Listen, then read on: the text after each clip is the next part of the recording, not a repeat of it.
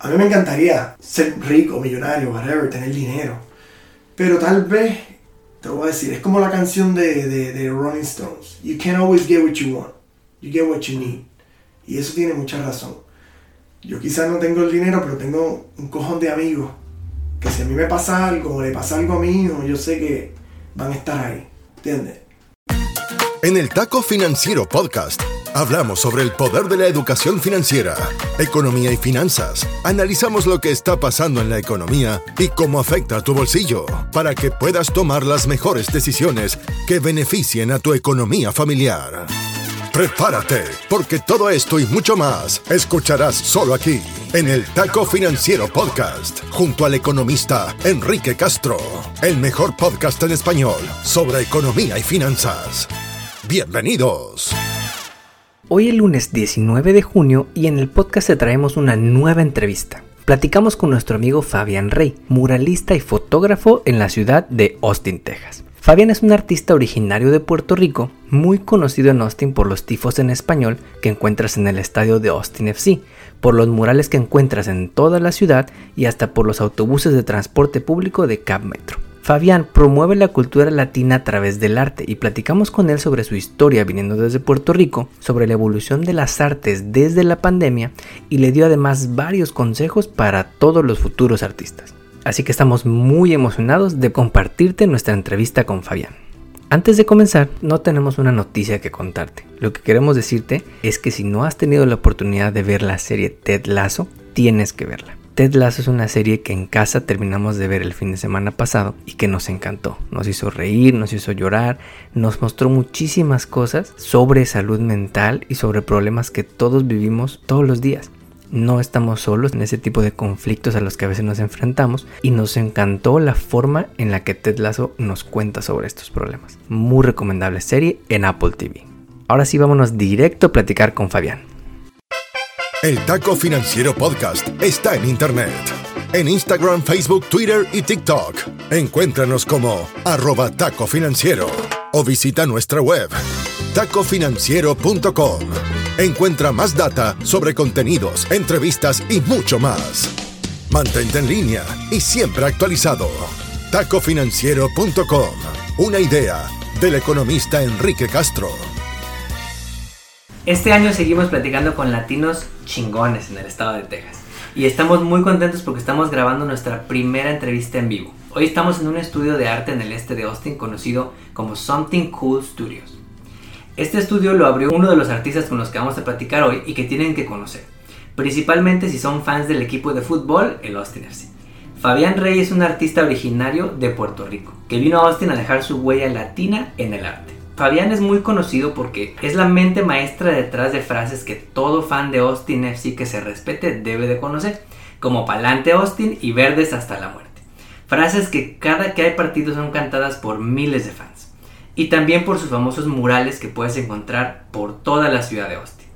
Fabián ha trabajado con empresas de talla mundial y hasta diseñó los tifos que se usan en el estadio de fútbol. Es de los latinos más apasionados que hemos encontrado en Austin por levantar la cultura de la comunidad y además usar nuestro idioma, el español, como una forma de unirnos más. Fabián, gracias por estar aquí con nosotros. Muchísimas gracias, muchachos, con esa introducción ya, ya me dio. Yo que no estaba nervioso, me puse un poquito. ¿eh?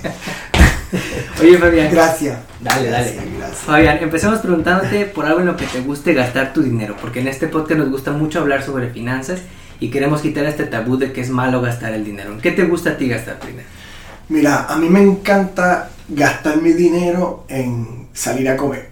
Me gusta salir a comer, um, me encanta invitar a mis amigos, me encanta invitar a mi hijo, a mi familia, a comer, ¿sabes? Yo voy mucho a comer con mi familia y me encanta. Creo que es una forma que tú conoces cultura, ¿sabes? Yo conozco de Francia porque como comida francesa, pues como comida italiana, como, tú sabes, dependiendo de cómo yo me sienta, salgo a comer mucho, me encanta, honestamente me encanta. Y es, y es malo y es bueno. Es bueno porque um, es como los lenguajes. Es Mm, como los exacto. lenguajes, como hablar español e inglés. Mi forma de hablar y francés es irme a comer un buen restaurante francés con muy buen vino. Eso sí, yo me siento que eso no estoy gastando el dinero. Eso le estoy dando valor a mi dinero. Qué gran respuesta, qué gran respuesta. Ahora sí, cuéntanos un poquito cómo nace tu pasión, Fabián, por las artes y por la fotografía. El arte para mí fue inculcado en mí desde bien chiquito. Mi papá es argentino, artista también. Excelente director de arte y fantástico graphic designer y fantástico artista. Fue el que me, cuando yo era pequeño, por darte un ejemplo, mi papá se llama Ricardo Rey. Él es pintor, entonces lo que hacía era que me regalaba eh, pads. Mientras todos mis amiguitos tenían los, los pads de, dibujar, que tenían, qué sé yo, Spider-Man, Batman, este, qué sé yo, en aquel momento se Jerry. Y mi papá me regalaba unos pads en blanco, un sketchbook en blanco. Y entonces me decía como que usa tu imaginación, ¿sabes? En vez de que estar dibujando cosas de otros, a dibujar tus propios, hazlo, haz lo tuyo. Y cuando me dice eso, pues como que también te, te, están retando a crear. Y esa es la cuestión, cuando tú eres creador, como a mí me encanta crear cosas y, inventar cosas y, y, pintar, y pues ya tú vienes con la mente de crear y de chiquito ya yo estaba inventando, que si eh, con arte, con música, con, con building up things, haciendo de todo, tú sabes. A mí la creatividad me encanta y lo hago desde bien chiquito. De familia entonces viene. Viene de, de mi familia, de parte de, de mi papá, Ricardo Rey. Y mi mamá también era bien creativa porque mi mamá era todo lo contrario, pero era con el arte de la agricultura. Ok. O sea, ella era agricultor y me enseñó también esa cuestión de como que el amor a la naturaleza, el amor al arte, el, el, el tener confianza en uno mismo, en que no todo el mundo tenía que ser igual que yo, esa cuestión de humildad, de que dejes que tus cosas hablen por ti, que tú no debes estar hablando tanto de ti, hablar de los demás es mejor. Todo eso me lo puso mi mamá en la mente. Qué importante que desde, desde chico tengas ese ejemplo, ¿no? Porque Sí. te ayuda.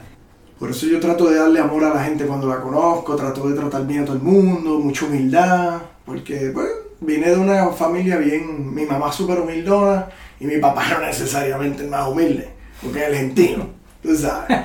Pero un tipo con mucho talento. Qué padre. Oye, y tú eres de Puerto Rico, pero cuéntanos cómo llegas desde San Juan a la ciudad de Austin, pasando por todo lo que hiciste en Florida, en Italia, y cómo fue tu experiencia dándote a conocer en esta ciudad que lleva por eslogan Keep Austin Weird. ¿Cómo fue tu experiencia? Pues mira, cuando yo llegué a Austin en el 2015, y yo honestamente no sabía nada de Austin, o sea, yo no, no tenía ni la más mínima idea de lo que me iba a encontrar. Lo único que hice fue a meterme en el internet, como todo el mundo, y buscar qué era Austin, qué había... Yo había escuchado de, de South by Southwest, se había escuchado de eso, pero no más nada, o sea, no sabía para dónde me iba. Eh, cuando llegué aquí, yo tengo un nene, yo me mudé para acá con, con mi hijo también, y fue challenging, o sea, fue una experiencia bastante... fue jodón, fue jodón, no fue fácil porque tú llegas a una ciudad donde tú no conoces a nadie, Sí, y empezar de nadie, cero. empezar de cero, eh, yo estaba, tú sabes, um, yo venía de una isla, Puerto Rico una isla, o sea, yo estudié en, en, en Florida y estudié en Florencia también en Italia, pero venir de una isla a una ciudad es como un fuerte golpe. Claro. Yo no tenía trabajo, yo me mudé sin trabajo, Um, yo no tenía nada, lo que tenía eran deuda, que todavía tengo. Taco financiero, ahí está la producción. Ahí está el comercial. Eh, mira, yo, yo creo que uno cuando lo pone en una situación que está jodona, uno tiene que salir adelante, no importa lo que pase. Ni más si tiene un hijo. Y yo creo que eso fue lo que me pasó. Yo, pues mira, vine a una ciudad que no conocía a nadie, me encanta el arte, busqué inspiración realmente en la gente. ¿Sabes? Yo, yo estaba bien deprimido cuando llegué y los primeros días de momento hubo una, mira, ese, ese cuadro yo nunca lo he, lo he vendido. Y es porque es la... Eso, cuando yo llegué, ese fue el primer cuadro que yo hice en Austin. Era una lluvia Ujú. que es- no paró En la ciudad. en la ciudad. Era como un, muchacho, un diluvio, como si la arca de Noé venía por ahí, vamos.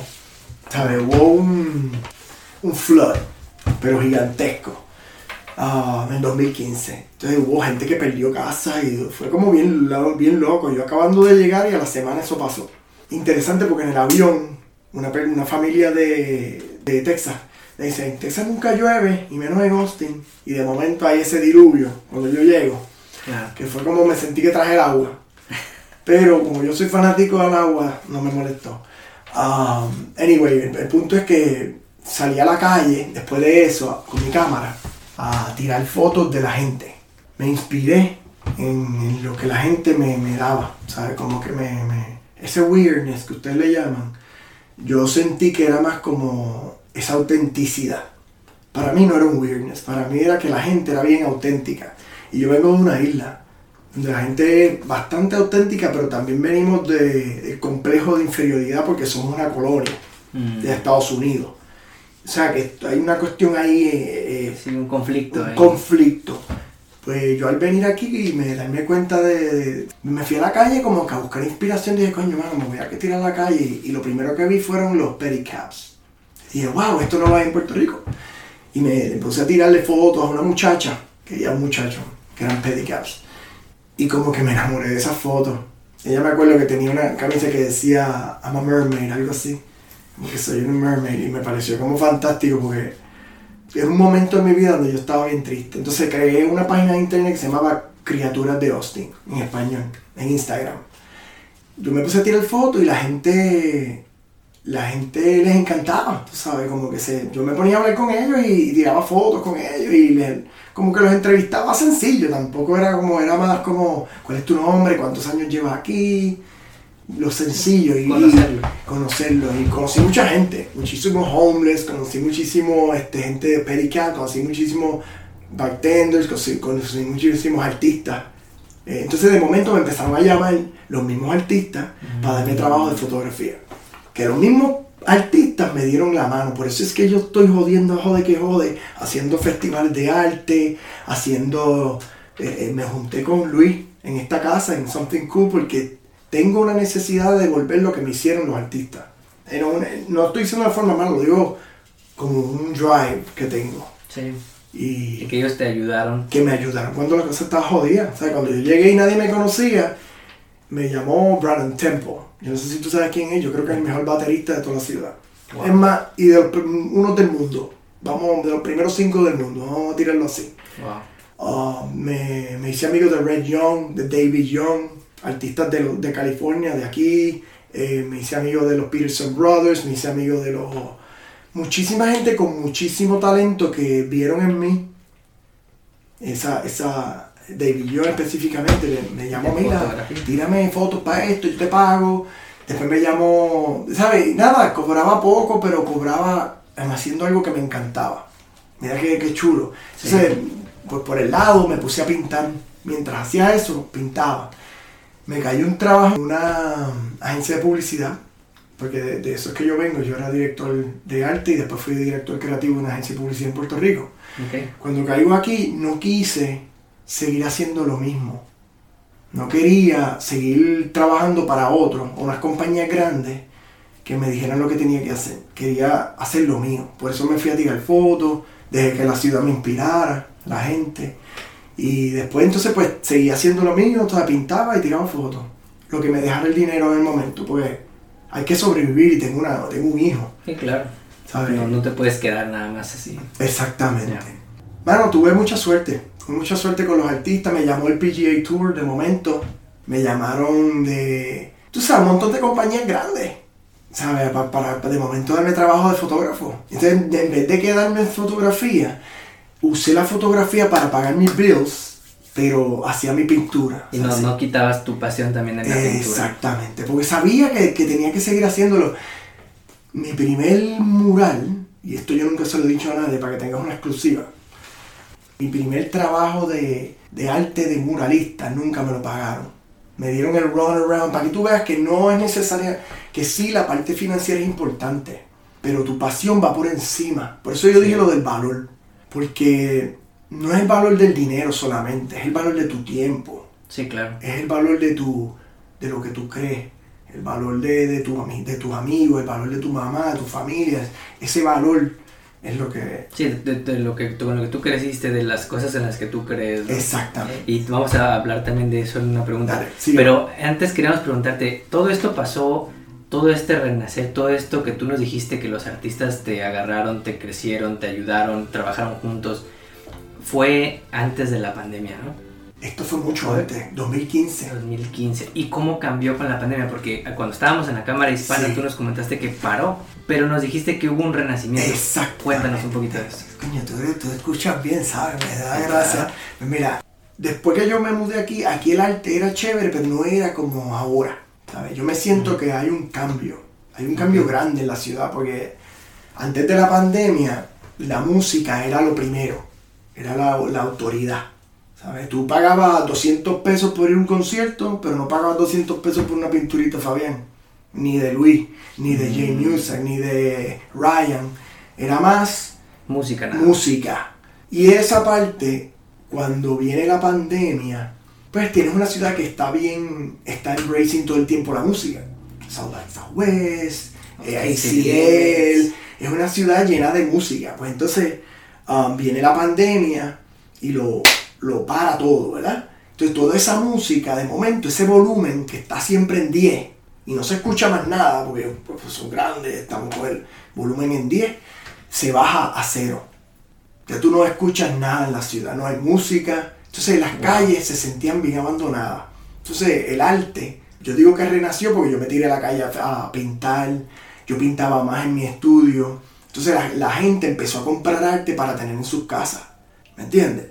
La mayoría de la gente aquí vive o vivían en ir a su casa a dormir. Y yo tengo mi trabajo que lo tiene todo, porque es una, una compañía esta que lo tienen todo, este chef, eh, coffee shop, eh, restaurante, restaurante los Google de la vida, todo. Tienen cine, tienen este, ¿cómo se llama? Gimnasio, tiene de todo. Pues al no tener eso, yo creo que la pandemia trajo que la gente estuviera más en su casa y aceptaran el, su entorno. Y cuando tú estás en tu entorno, tu el arte es importante. Ya, no quieres ver una pared blanca, quieres algo. Quieres algo. Entonces todos los artistas empezaron a vender más por internet, por Instagram, por... Yo empecé a vender un montón, yo como que sin mentirte, desde que la pandemia empezó, yo tuve, se, todo se apagó de momento y fue como un, un poco de miedo, pero ese miedo se transformó en trabajo bueno, trabajo real, el que quería ser artista realmente tenía la oportunidad de ser artista. El que quería construir carro, construyó carro. El que quería ser fotógrafo fue fotógrafo. Ese, ese pedazo de tiempo cambió muchas mentes. Y la ciudad cambió. Porque ahora yo me atrevo a decirte que el arte y la música estamos ahí.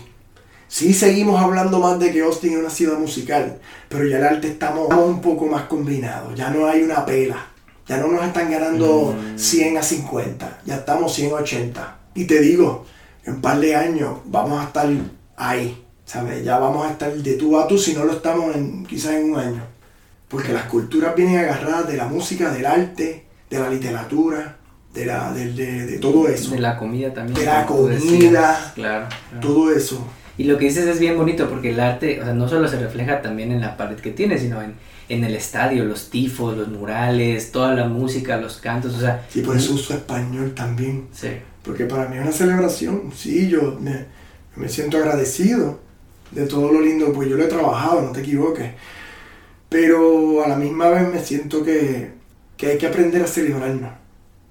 Y lo vi en la reunión de los hispanos, de Spanish Chamber, eh, lo sentí, con mis mismos amigos y hermanos y, y gente cuando tú celebras hasta donde tú vienes y el español, es lindo celebrarlo.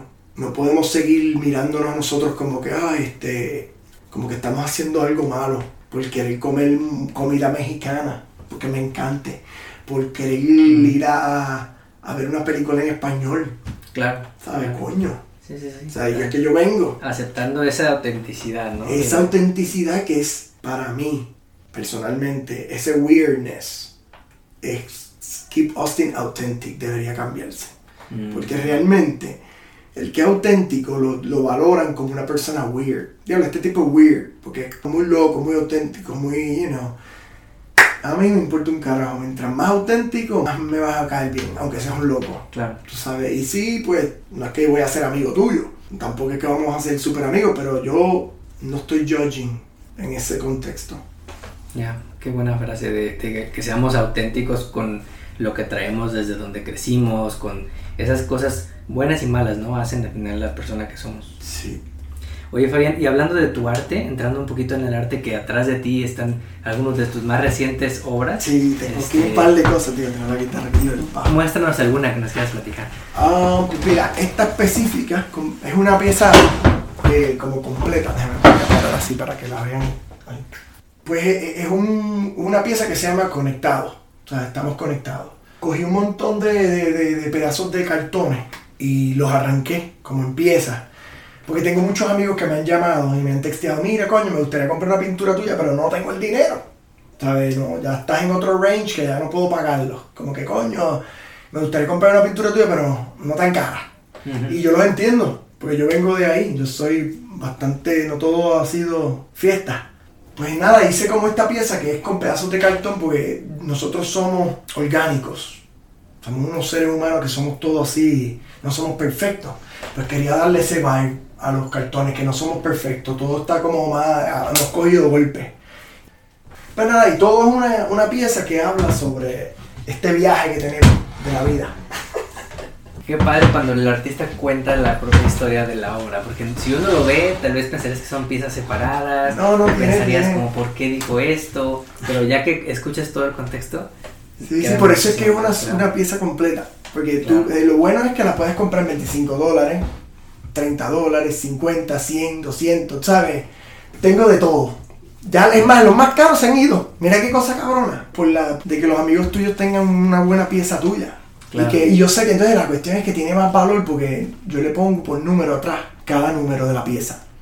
Que ya, si, si son 30, creo que son 35, ya eso le añade que si, si la juntamos en algún momento otra vez, ya tiene un valor You know what I mean? Que no es solamente una pieza suelta. Es parte de, parte de algo más grande. Exacto. Wow. y hablando de crear el arte, para los que no somos artistas, es difícil entender esta pasión que tienen los artistas. Y tú nos compartiste una frase muy buena. Tengo que crear para no morir. ¿Cómo podemos entender esta pasión aquellos que no somos artistas?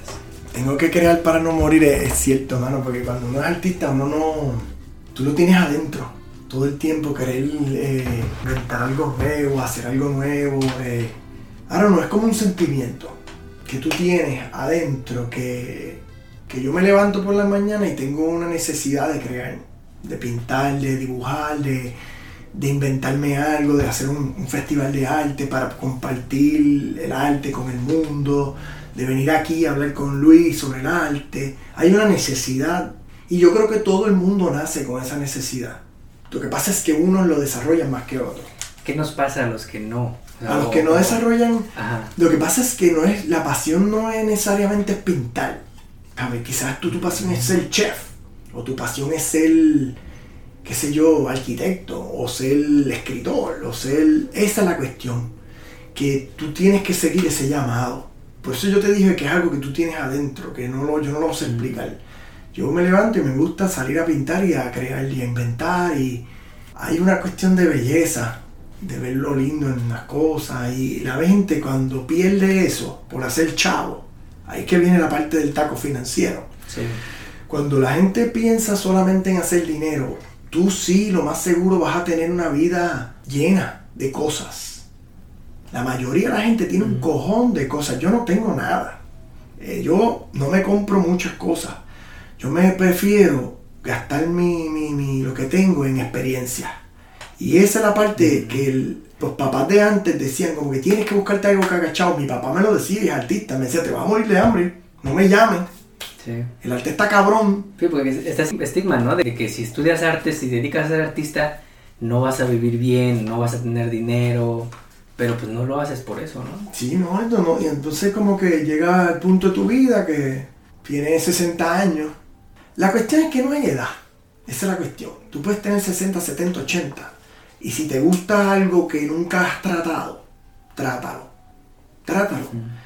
Esa es la cuestión. nosotros debemos tener como esta cuestión de poder tratar las cosas, porque inclusive en el arte te ponen barreras. Cuando tú estudias arte, los maestros te dicen, tienes que tener un estilo y mantenerte en ese estilo y hacer esto y seguirlo. Y a veces no es así. Porque duda, a mí me gusta hacer cosas con, con figuras, a mí me gusta hacer cosas que son abstractas, a mí me gusta hacer cartón, a mí me gusta tirar fotos. La gente te dice que no, tienes que mantenerte haciendo qué sé yo, si empezaste un estilo, mantente por ese estilo todo el tiempo para que, pues, como que eso da continuidad a tu trabajo y eso como si te fuera hace una línea recta. como una línea recta y coño. Sí. Mira qué clase de aburrimiento si tú estás todo el tiempo por ahí. Tienes que mantenerte dando el groove, tú sabes, Sí, probando cosas probando nuevas. cosas nuevas. Cuando tú me llamaste yo no sabía nada del taco financiero, pero I gave it a shot, you know what I mean? Porque la experiencia de conocerte Sí. nos va a hacer algo a los dos, no, no necesariamente eh, pues, por dinero o por qué sé yo. A mí me encantaría ser rico, millonario, whatever, tener dinero. Pero tal vez, te voy a decir, es como la canción de, de, de Rolling Stones. You can't always get what you want. You get what you need. Y eso tiene mucha razón. Yo quizás no tengo el dinero, pero tengo un cojón de amigos que si a mí me pasa algo o le pasa algo a mi hijo, yo sé que van a estar ahí. ¿Entiendes? Chain of, Esta red de apoyo. de ¿no? amor, ajá, un- una cuestión de conectividad que, que you can't buy that with money. El dinero está cabrón y es, y es una necesidad. Y a todo el mundo le deberían dar clases de. Educación financiera. Todo el Que eso es mundo. lo que falta, hace falta mucho. Sí, mucho debería ser como, mira, en vez de estar quitándole chavo al arte, como hacen en todas estas escuelas, es darle chavo al arte y, darle, eh, y usar ese dinero para crear conciencia sobre el dinero. Y cómo cuidarlo y planear para ese largo plazo, que es algo que no nos enseñan. No ¿no? nos enseña a nadie. Sí. Eso te lo tienes que ir a la universidad. Que a veces el que no quiere estudiar finanzas no, no tiene una- nada de eso. Y a veces aún estudiando finanzas te enseñan las cosas aquí macro, pero no te enseñan a manejar tu tarjeta de crédito, no te enseñan a, a manejar tus Eso sería una buena colaboración. Ir a una escuela y enseñar, tener un, un espacio para hacer esto. Porque de verdad, de verdad, me quieren enseñar arte porque sienten esa cuestión de que no van a ser chavos. Pero si ve un tipo como yo que ya hizo, que está haciéndolo, que se puede, Sí, y un tipo como tú que sabe lo que le está diciendo de cómo bregar con el dinero, tal vez abren un poquito más la mente y dejan esos miedos. Aparte que muchos de estos chamacos tienen que salir a trabajar con los papás. Tan pronto terminen, la mayoría de los hispanos. Sí. Estamos jodidos. sí, Y ahí jode el patrón de, de creatividad. es cierto. Y lo que- una cosa que nos gustó mucho que tú dijiste desde esa vez en la Cámara Hispana es esta idea de el español está cabrón. ¿no? Sí. Y, y hay que estar orgullosos porque es muy lindo. Y eso en otro país te enfrenta a que no siempre va a ser aceptado, ¿no? Y, y nosotros nos llamó mucho la atención escuchar esta historia de que a ti te borraron un mural que hiciste Ah, en sí. español. Sí. Entonces, o sea, te ha tocado vivir que no todo el mundo acepta que uno habla español aquí. Exactamente. Cuéntanos cómo fue esa historia. mira, esa historia es bien loca. Yo, yo hice un mural para un... Era una compañía para, para que la gente saliera a votar. Entonces, el, el cliente me llama, que es un muchacho súper buena gente, súper cool. Ah, y me dice, mira, tenemos este lugar para que vaya para hacer este mural y yo se los envío, el diseño, lo hacemos, se, se pinta, pero yo lo hago en español. Te voy a decir lo que decía. Decía, eh, mi voto, mi voz, era mi voto, mi voz. Eh, entonces decía, escúchame bien. Entonces puse un puño para arriba y puse hope. Entonces vinieron las, las elecciones, este, llega el momento que Trump no está ganando. ¿Sabes? Que tiene esa. ¿Te acuerdas que hubo como una semana ahí que no se sabía si, si había ganado Trump, si había Pero perdido? cerrado, sí. esa, cuestión bien cerrada de la, política. Y el dueño de la pared, no el cliente, el dueño de la pared llama al cliente y le dice: Mira, a ver si me puedes borrar el español de la pared. Wow. Entonces el cliente me llama y me dice, mira, um, bien buena gente, a mí nunca me había pasado esto, pero me están pidiendo que borre las palabras en español del mural. ¿Estás bien de que borremos el español y las pones en inglés? ¿O borrar solamente las palabras y dejamos lo- los characters? Y yo le dije, mira, yo prefiero que lo borremos completo. El mensaje es entero. Es una, es una poesía completa. Si borramos algo, ya deja de ser lo que es. Entonces para mí también fue como que, mira, fuck you, man. Si no te gusta el español, jódete. Porque Sí. aquí hablamos español. Sí. Yo no somos la mayoría, pero somos muchos. Aparte que yo me sentí que, que había un menosprecio por yo venir de otro lugar, por yo hablar de otra forma. Esa cuestión te tiene que pasar Sí. para que uno ahí es que vengas tú y queramos hablar de esto, porque es importantísimo. Me encanta que me trajiste esa pregunta, porque a mí me dolió Entonces me lo, me lo ponen como que, sí, pero queremos que lo borres porque es que no queremos que la gente venga y nos, nos rompa los cristales o vaya, vaya a haber un... Tenemos el miedo del rioting. Sí. ¿Qué mierda? Pues estamos en Austin. Eso aquí no iba a pasar. ¿sabes? Nos- digo yo, hacer lo que yo pienso. Así es que yo siento que la ciudad Sí. es una ciudad bastante progresista y bastante inteligente. Y pues nada, esas son cosas que pasan en la vida. Y entonces me dieron más ganas de, de, de, De hacer cosas en español. de cuando me mandan Sí. a hacer lo del tifo, lo hice completo en español. Y el equipo de Austin lo aceptó completamente. Exactamente. O sea, hay gente que no lo va a aceptar y hay gente que sí lo va a aceptar. Y yo creo que lo que tú has hecho es buscar esas audiencias que sí están dispuestas a aceptar el español. Claro que sí, aparte que es de donde yo vengo y, y tú sabes, es una cosa bonita, dude. Yo hablo español contigo y mira qué chulería. Sí. Mira qué bien se siente, te sientes que estás en casa. Sí. Me siento que estoy back en Puerto Rico, me siento que Sí, estoy entre mis amigos, me siento tranquilo. Es un safe space. Es un espacio seguro para los que crecimos con el español. Exactamente, es un espacio seguro y, y, Sí, correcto. y la mismo, yo entiendo que hay que respetar el que no lo habla también, pero esa cuestión, ese estigma de que, ay, no hables español porque después se creen que estás hablando de ellos. Mano, claro que no. Sí. It's not that. No se trata de ellos, se trata de nosotros. Oye, y a la hora de ser un artista y crecer tu branding, crecer tu trabajo y que te des a conocer, una cosa que queremos platicarte es tu experiencia diciendo que no. Porque a veces cuando uno es artista, tal vez tienes la presión de decir que sí a todos los trabajos que te salen, porque es un ingreso, porque es una venta, porque quieres darte a conocer. Entonces, tú nos compartiste una vez que le dijiste que no a grandes marcas y queremos preguntarte para los artistas que te escuchen y para las personas que están emprendiendo algo, ¿por qué a veces es importante que uno diga que no? Mira, es importante decir que no, primero porque tú te quieres alinear con productos que tú creas en ellos. No todo el tiempo va a ser así. No todo el tiempo puedes hacerlo. O no todo el tiempo la gente tiene esa opción. Pero deberías hacerlo. Porque la realidad es que si tú no te gusta el producto, ¿para qué lo vas a auspiciar? Si a ti no te gusta eh, un soft drink, una bebida estas carbonatadas con azúcar que te hacen daño, ¿por qué yo voy a trabajar con ellos? Si no me gusta, me gusta este, este fast food y no este otro, ¿por qué lo voy a hacer? Y a veces lo hacemos por el dinero. Y la mayoría de la gente lo hace por el dinero, no realmente porque coman en ninguno de esos sitios ni hagan nada de eso. Yo lo entiendo. Sí. Pero a mí personalmente me gusta escoger. Me gusta que cuando me llame un cliente yo poder decirle, coño, me encanta, quiero trabajar contigo. O decirle, mira, no, gracias a un millón, ¿sabes? Entiendo. Es interesante, pues mira, la mayoría de los, de los clientes que con quien quiero trabajar, o que se me da la oportunidad de trabajar y son compañías chéveres y marcas que me gustan, como Austin FC, te dejan hacer lo que tú quieras. Te dan la libertad. Te dan la libertad, no te ponen ninguna regla. Entonces, esas reglas que te ponen son las que uno, esos son los red flags que tienes que mirar. O sea, o vale la pena yo hacer este trabajo por este dinero si me están cambiando las ideas ya de entrada, o si no me gusta el, lo que, el producto, Sí, la marca que la representa. marca que representa. Yo personalmente me trato de alinear todo el tiempo con marcas que me gustan. Por eso es que todo florece. Cap Metro, eh, Austin FC, PBS, Sí. Apple TV, Major League Soccer. Todas estas marcas con quien yo me asocio son marcas que me dejan a mí ser quien yo soy. Que es más, que celebran lo que yo soy. Y cuando yo celebro lo que yo soy y, y se lo digo al mundo, todo el mundo está la- ganando. Todo el mundo gana. Gano yo, gana el cliente, gana la marca, porque se siente real. Hay una pasión real ahí, se, Sí. se nota. Te lo digo porque esa es la cuestión con los artistas.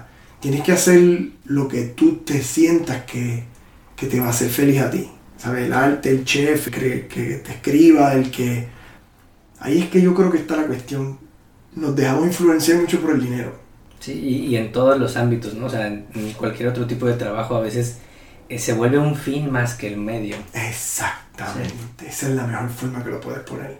Se convierte en el fin que en el medio, ¿me entiendes? Es más, coño, quiero ser chavo para esto. Y, y te voy a dar un vivo ejemplo. Hacer un festival de arte no es fácil. Y nosotros, te lo digo, Luis y yo hemos perdido dinero.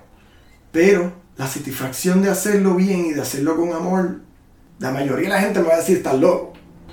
Pero yo hago esto y lo hago bien y todos los artistas alrededor de nosotros salen bien, se sienten bien, vaquean, hay una cuestión de confraternidad, hay un respeto. Y eso no lo compran los chavos. ¿entiendes? Ya con eso valió la pena. Exactamente. Si tú ahorita tuvieras enfrente de ti al Fabián Rey que tenía 20 años, que estaba empezando, que estaba estudiando arte, ¿qué consejo le darías a ese artista que te hubiera gustado recibir en ese momento? Porque aquí nos escuchan tal vez artistas que están dudando a qué dedicarse, que no saben si dedicarse a las artes o si perseguir su pasión. ¿Qué consejo le darías al Fabián Rey que tenía 20 años? Um, pues mira, diablo, qué clase de pregunta. Pues mira, yo trabajé muchos años en publicidad. Y yo creo que eso me ayudó mucho a ser lo que yo soy ahora en el arte, ¿verdad? Pero en aquel momento yo me sentía menospreciado. Yo me sentía que yo estaba selling out. Yo mismo era bien fuerte con mi trabajo. Era muy, Muy exigente. muy exigente, demasiado a veces. Como que no enseñaba las cosas y no estaban perfectas. Entonces pierdes la oportunidad de... A veces el crear no debe ser tan... Por eso yo hice esto con los cartones. Porque es una forma de yo have fun again. A veces quiero hacerlo todo tan perfecto que pierdo un poquito el, el having fun. Y esa parte es la que todos debemos tener. Yo trato de mantener having fun con todos mis clientes, yo por eso me reúno con ellos cara a cara y los conozco. Cuando me llaman por teléfono lo odio. No odio el teléfono, odio más el email. Porque todo el mundo se mantiene en un email, email, email, email y nunca conociste a la persona. Sí. Puede ser un robot, pero si tú lo conoces y jangueas con ellos y le dices, ahí es que mis murales se ven más brutales. Los de la gente de PBS, que son chulas. La gente de Austin FC, que son vacilón. La gente de Camp Metro, que tienen, ¿sabes? Las buenas intenciones. Todos esos clientes que tú quieres, te van a llegar. Va a llegar el momento que va a llegar alguien ahí, a esas posiciones que es hispano, que habla español, que se va a sentir identificado con mi trabajo. Y van a buscarme. Y voy a hacerlo, hacerlo verse cabrón bien, tú sabes, súper bien. Pero, ahora no, mira, yo le diría, yo veo ahora a mi hijo. Y veo que mi hijo es bien eh, como yo. Tiene esa, ese drive y se cree que se lo sabe todo. Y va a cambiar el mundo. Él va por ahí, él no quiere escucharme. Él va a ir a hacer lo de él. Y él quiere estudiar música, este, ingeniería música. Él, es- él es buenísimo tocando todos los instrumentos. Porque Wow. yo lo puse desde chiquito a tocar todo. Y yo pensé que él iba a salir artista de, de pintar, porque todos los días dibujaba. Pintaba, es más, pinta mejor que yo. Pinta mejor que yo, para serte honesto. Y yo lo veo y digo, coño, como que. A veces me pongo como un bobo y digo, ah, este. ¿Sabes? Como que debería estar haciendo esto en vez de estar. I don't know. Yo, yo le diría a, Fabián, no lo cojas tan a pecho. Cógelo suave. Yo me, cuando tuve a mi hijo, yo. Como que todo me cambió. Yo estaba tan pegado con hacer arte, arte, irme a seguir haciendo arte. Y yo iba a conquistar Nueva York. Yo, yo lo tenía en mi hard drive ya. Que yo iba a pintar en Nueva York. Mira dónde caí. En Austin. Y hice lo mismo. Pero no te puedes estar tirando tanta mierda encima. Tienes que cogerlo suave y, y relajarte. Y ahora mismo yo, sí es verdad que me gustaría tener más, más dinero. Pero me está llegando trabajo que quiero, que me gusta. Que quizás no es el más, mejor pago, pero es el que me está dejando que, que la gente me conozca. Es donde pongo mi, mi corazón. O mi hijo, yo lo veo ahora y yo digo lo mismo. Yo digo, coño, la verdad que yo me, yo me puse como mi papá. Gritón, peleón, y, y quiero que todo sea como que, como que vete, hazte, tú sabes, do something for your own good. Y a veces hay que como que just let it go, cogerlo suave, decir las cosas y, y hacerlas. No procrastinate so much. A veces decía, coño, voy a pintar, mejor pinto mañana. Claro. O quizás, mira, Mike, fíjate, hoy no pude porque coño, pues no sé, me voy a dar, que sé, yo, me voy a comer y me estoy cansado. Este, de tener como que esa cuestión de, de salir y hacerlo. Como que mira, que se joda. Aunque me quede mal, lo voy a hacer, lo voy a terminar y lo voy a mirar yo. Por lo menos lo voy a hacer, lo voy a terminar y lo voy a mirar yo. Porque con eso de las fotos, yo decía, coño, pero ¿por qué yo voy a postear esto? ¿Qué le importa a la gente? Pero de momento le importó a todo el mundo. ¿Sabes? Como que ponía español y decía, coño, pero la gente no not even gonna get it. Pero they get it. Don't get it, man. Hasta el tipo que odiaba el español, he got it. ¿Eh? Por algo lo quiso quitar. Exactamente. Por algo lo quiso quitar. Por algo lo tumbaron. Y eso, no sé, como que, ah, no, cógelo suave, aprende de tus errores y, y a veces uno no se da cuenta de que uno tiene un estilo propio porque estás mirando a todo el mundo y no estás concentrándote en ti. Si tú te concentras en, en ti, en hacerte feliz a ti, porque a veces tú tienes esposa, tienes hijos, tienes esto y te estás todo el tiempo resolviéndolo a todo el mundo y no te resuelves a ti. Si tú te resuelves más a ti y tú eres más consciente de, de, Fabián y de, Eso se oye súper... Ah, pero este tipo es bien como egoísta, egoísta. La gente te dice, ah, pero tú eres bien egoísta. No, mano. Porque si yo me conozco a mí y yo sé que yo como yo soy y yo tiendo como soy, yo te puedo ayudar mil veces mejor. Porque yo voy a tener la confianza en mí para ayudarte y para desligar todo. Porque yo con estos artistas, a mí me encanta ver el trabajo de Luis. Me fascina ver el trabajo de Jay, me fascina ver el trabajo de Ryan, de Sleepo. Me encanta compartir con ellos lo que hago y lo que ellos hacen, porque así ese miedo se rompe. Por eso es que los músicos son mejores que los artistas.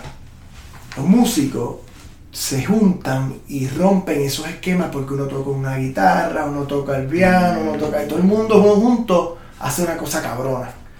Los artistas somos más solistas, por decírtelo así. Mm.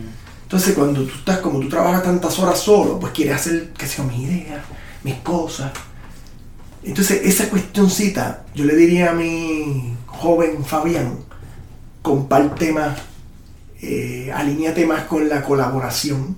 Sí, mantente con tus ideas para ti y sal, sácalas al mundo y protégelas y todo eso, pero la colaboración es importante. Y qué mejor ejemplo que el estudio donde estamos grabando. Exactamente. A mí, eh, son, mira, yo estaba bien triste eh, cuando llegué y, era porque yo tenía mi estudio y allí iban mis vecinos, guiaban conmigo en mi casa en Puerto Rico. ¿Sabes? Ahí yo la montaba. Llegaba todo el mundo, yo siempre tenía mi vinito, jangueaba. Y cuando me mudo a Austin no tenía nada de eso. Yo tenía un apartamento de un cuarto. Es más, un estudio primero. Tres para un estudio. Pues no tenía dinero para pagar nada. Encontré este lugar que, que Luis empezó y me alineé con él y con Jay Musa, con Sleepo, con eh, Brian y con eh, Landis Guitar. Y crece, uno crece, uno se siente que tiene un vaqueo, que, que, hay algo... En esta casa hay algo bien especial. Yo no sé cuántos años yo voy a estar con ellos y ellos conmigo, o cuánto exista, porque cada vez más caros los taxis aquí. Lo, Estoy seguro que Luis está sufriendo porque tampoco nos cobra, ¿sabes? Esto es un lugar más de creatividad, ¿sabes? Que tampoco se está haciendo rico. Durante lo que dure, hay que eh, sacarle el provecho y hacerlo con amor. Y, protegerlo. Y por eso yo pienso que, que, cuando yo dije el nombre de Something Cool Studios, no, nadie había estado aquí. Y es interesante porque dijeron de un montón de otras organizaciones a las que realmente no tienen ni lugares, no tienen ni sitios donde son .org o son gente que no son ni artistas y usan estas organizaciones para hacer dinero y para, para no, que si yo tengo estos artistas. Para salir en la foto. Ajá, yo represento a este artista y yo te puedo conseguir cualquier artista en la ciudad para hacerte esto. Y todos tienen organizaciones grandes y, y hacen estas estos super proyectos con artistas y los cogen y le pagan una porquería a los artistas. ¿Sabes? Por, eso es que también me siento que Something Cool Studio es algo distinto, totalmente distinto. Y esa es la parte que me encanta de estar aquí. ¿sabes? Poder tener un grupo de artistas, un, grupo de panas y un grupo de mentes que son creativas. Que aunque la ciudad no nos vea, porque no nos ve, mm. estamos aquí. Oh, qué gran forma de terminar la entrevista, Fabián. Última pregunta para dejarte Cuéntanos cuál es tu comida favorita. Todos tenemos una comida favorita. Wow, la italiana. La italiana. La comida italiana me fascina. Pero mi comida favorita es la comida de mi mamá.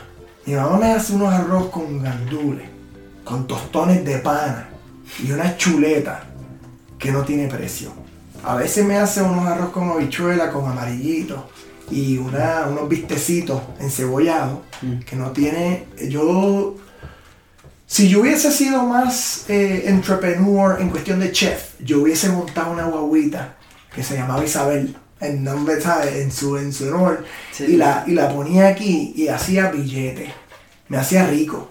Porque aquí no hay comida boricua, de verdad, buena, buena, buena. Yo, pues sí hay uno que otro que tira sus tostones, como Casa Colombia. Eh, hay otro cubano que tiene un tremendo eh, menú, pero no hay realmente boricua. boricua. Ya, mofongo relleno de plata, mofongo relleno de pollo, a la criolla, eh, chuleta, eh, arroz con gandules. No lo hay. Entonces, la- mi comida favorita realmente es la de mi mamá, Isabel Donate se llama ella. Y Isabel es Donate. eh, la mejor mamá que uno pueda tener. Esa va en Concord al cielo, con los gastos pagos. Porque es una excelente ser humano, excelente mamá y, y no, y excelente cocinera.